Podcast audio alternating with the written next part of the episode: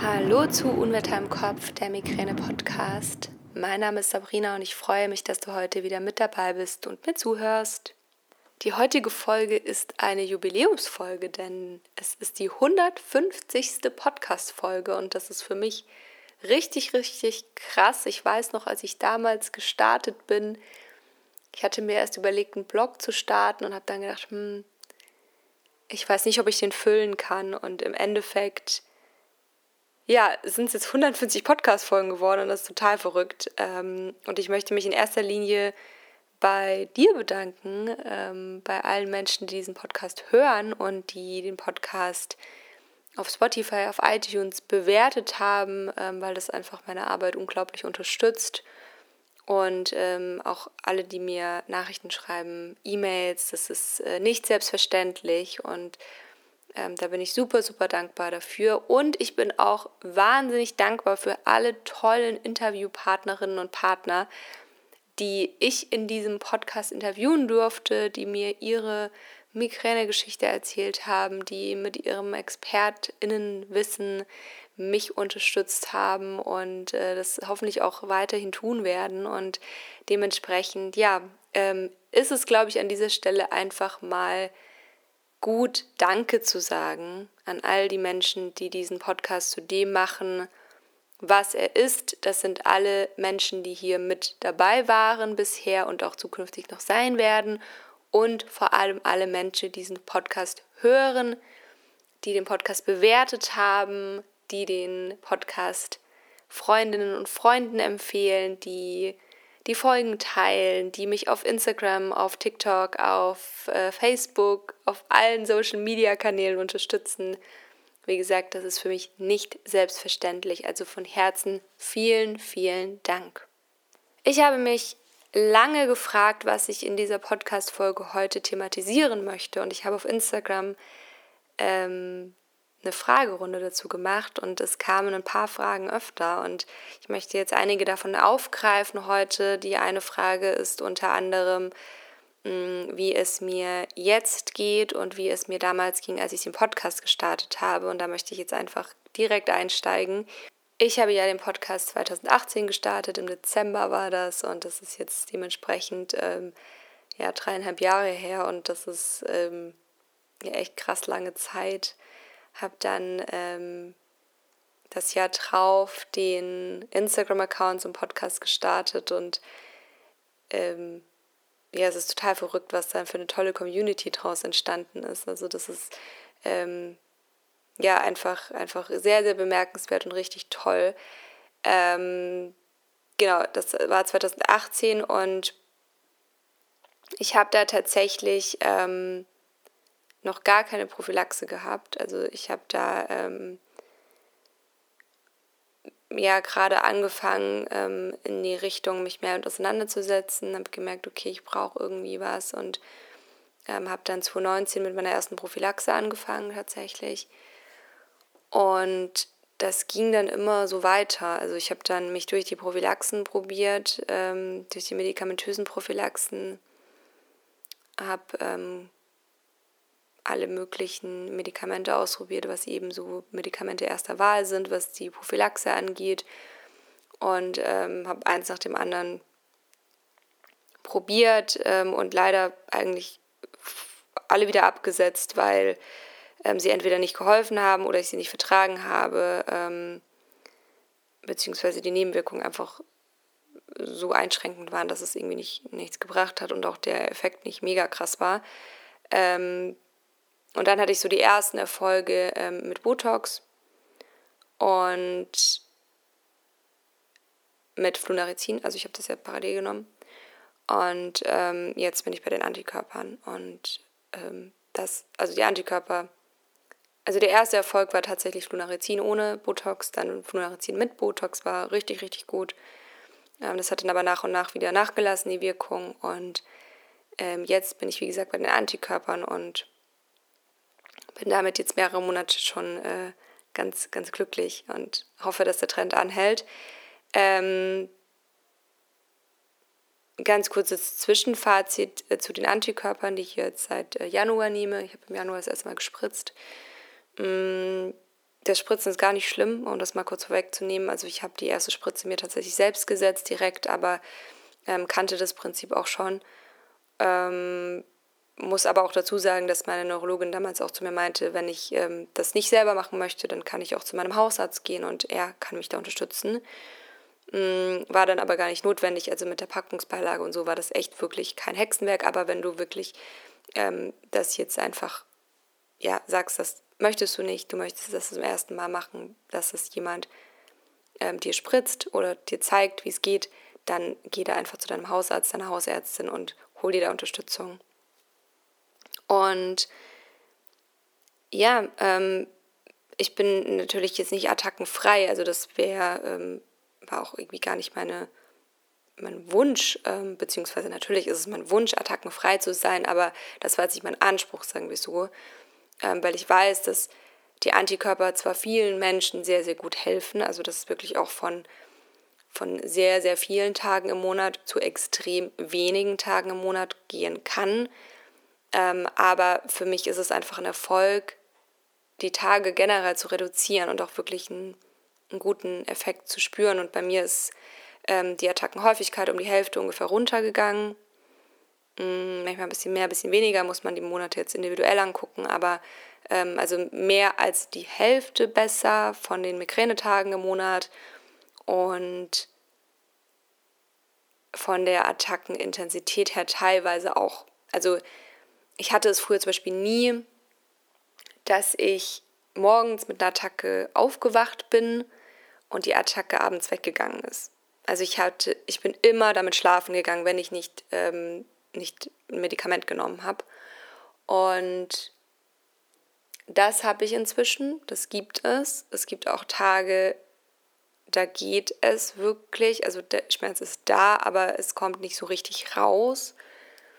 Das hatte ich vorher auch nicht und das sind einfach so Sachen, die ich auf die Antikörper zurückführen kann. Ähm und an Nebenwirkungen hatte ich tatsächlich, also habe ich inzwischen gar nichts mehr. Hatte ich am Anfang die ersten, ich weiß gar nicht, wie viele Monate, vielleicht der erste oder zwei Monate war so ein bisschen, dass ich mit der Verdauung Probleme hatte. Also das ist ja, Verstopfung ist jetzt zum Beispiel eine bekannte Nebenwirkung bei ähm, den Antikörpern. Das kommt immer so ein bisschen auf den Antikörper an, den man bekommt, aber ähm, in diesem Fall war das eben ähm, eine Nebenwirkung, auf die mich auch meine Neurologin aufmerksam gemacht hat und was auch in der Packungsbeilage drin steht. Genau, also das äh, dazu. Und dann wurde auch ganz, ganz, ganz oft tatsächlich die Frage gestellt, ähm, ob, beziehungsweise wie ich es mache äh, mit dem Vollzeitjob und der Migräne. Und ich muss ganz ehrlich dazu sagen, es gab Monate, da hatte ich 20 Attacken oder 20 Attackentage, 20 Migränetage. Ähm, das hatte ich aber nicht, seit ich Vollzeit arbeite. Also seit ich Vollzeit arbeite und das war auch damals der Punkt, ich saß damals bei meiner Neurologin und habe gesagt, ich stehe jetzt vom Berufseinstieg, ich habe keine Ahnung, wie ich es tun soll und ich brauche jetzt irgendwas, was mir hilft. Und dann hat sie eben damals angefangen mit Flunarizin und Botox. Und ähm, das hat mir, wie gesagt, am Anfang sehr, sehr gut geholfen. Also ich hatte da ähm, teilweise fünf ähm, Migränetage im Monat ähm, in, den besten, in den besten Monaten. Und dann ging es einfach wieder hoch. Und dann war ich Ende letzten Jahres einfach wieder bei 15 Migränetagen im Monat und ähm, habe dann im Januar zu meiner Neurologin gesagt, das ist es nicht mehr.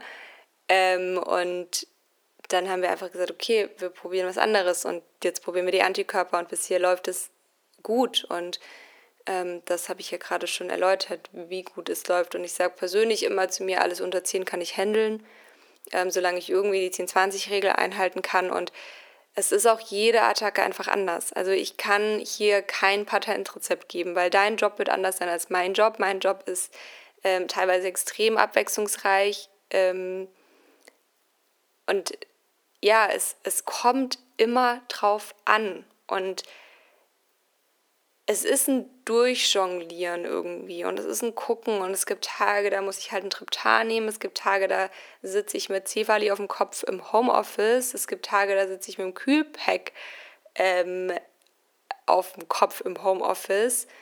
Und es gibt Tage, da muss ich mich halt irgendwie auch einfach krank melden. Und es ist einfach wahnsinnig unterschiedlich. Und deswegen, ja, dein, dein Job wird anders sein als mein Job. Und ähm, auch deine Attacken werden anders sein als meine Attacken und dementsprechend muss da wirklich, glaube ich, jede Person selbst den Weg finden und ähm, sich einfach ausprobieren und gucken, was geht. Und ich habe ein unglaubliches Privileg, manche Tage im Homeoffice zu arbeiten und das ist für mich eine sehr, sehr große Erleichterung, weil ich da einfach wirklich mir dieses Teil auf den Kopf packen kann und ähm, einfach auch ja, nicht, nicht diese ganzen Reize habe, die ich im Büro habe. Und ähm, das ist für mich einfach super gut. Und allein dieses Thema Homeoffice erleichtert mir extrem viel, weil ich dann einfach nicht diesen Weg Anfahrt habe und ich fahre halt relativ weit.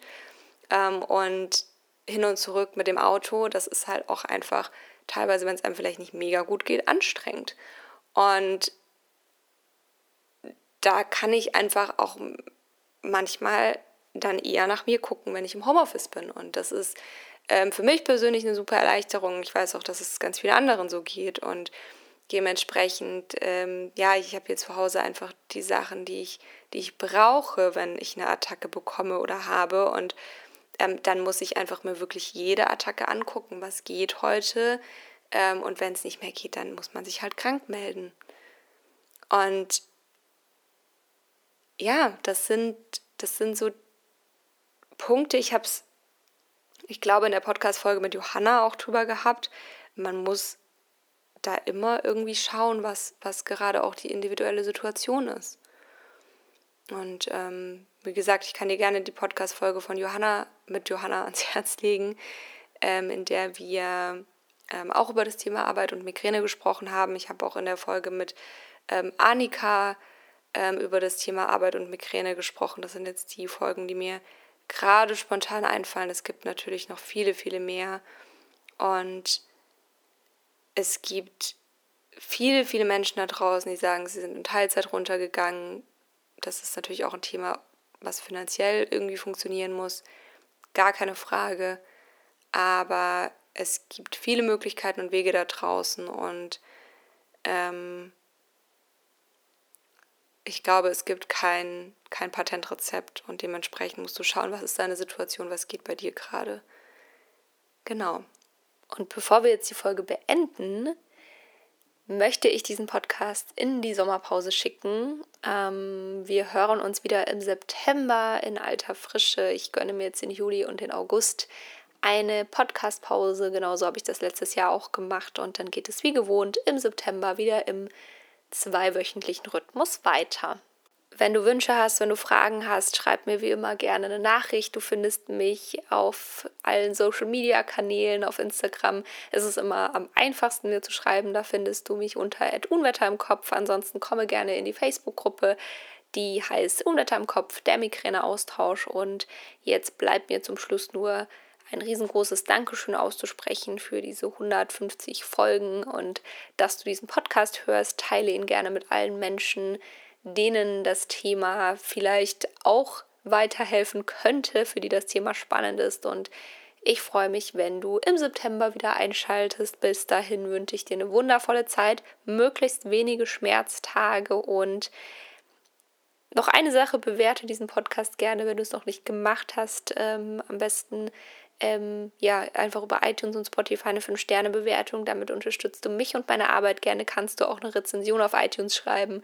Aber die 5-Sterne-Bewertung geht am schnellsten. Glaube ich, auf Spotify dauert es wirklich eine Sekunde und bei ähm, iTunes ist es, glaube ich, auch relativ schnell. Also von dem her, ähm, für dich kaum Arbeit und mich unterstützt du damit sehr. Und jetzt ähm, wirklich die letzten Worte. Ich wünsche dir eine wundervolle Zeit. Lass es dir gut gehen. Ähm, bleib gesund und wir hören uns im September. Alles, alles Liebe bis dahin. Deine Sabrina.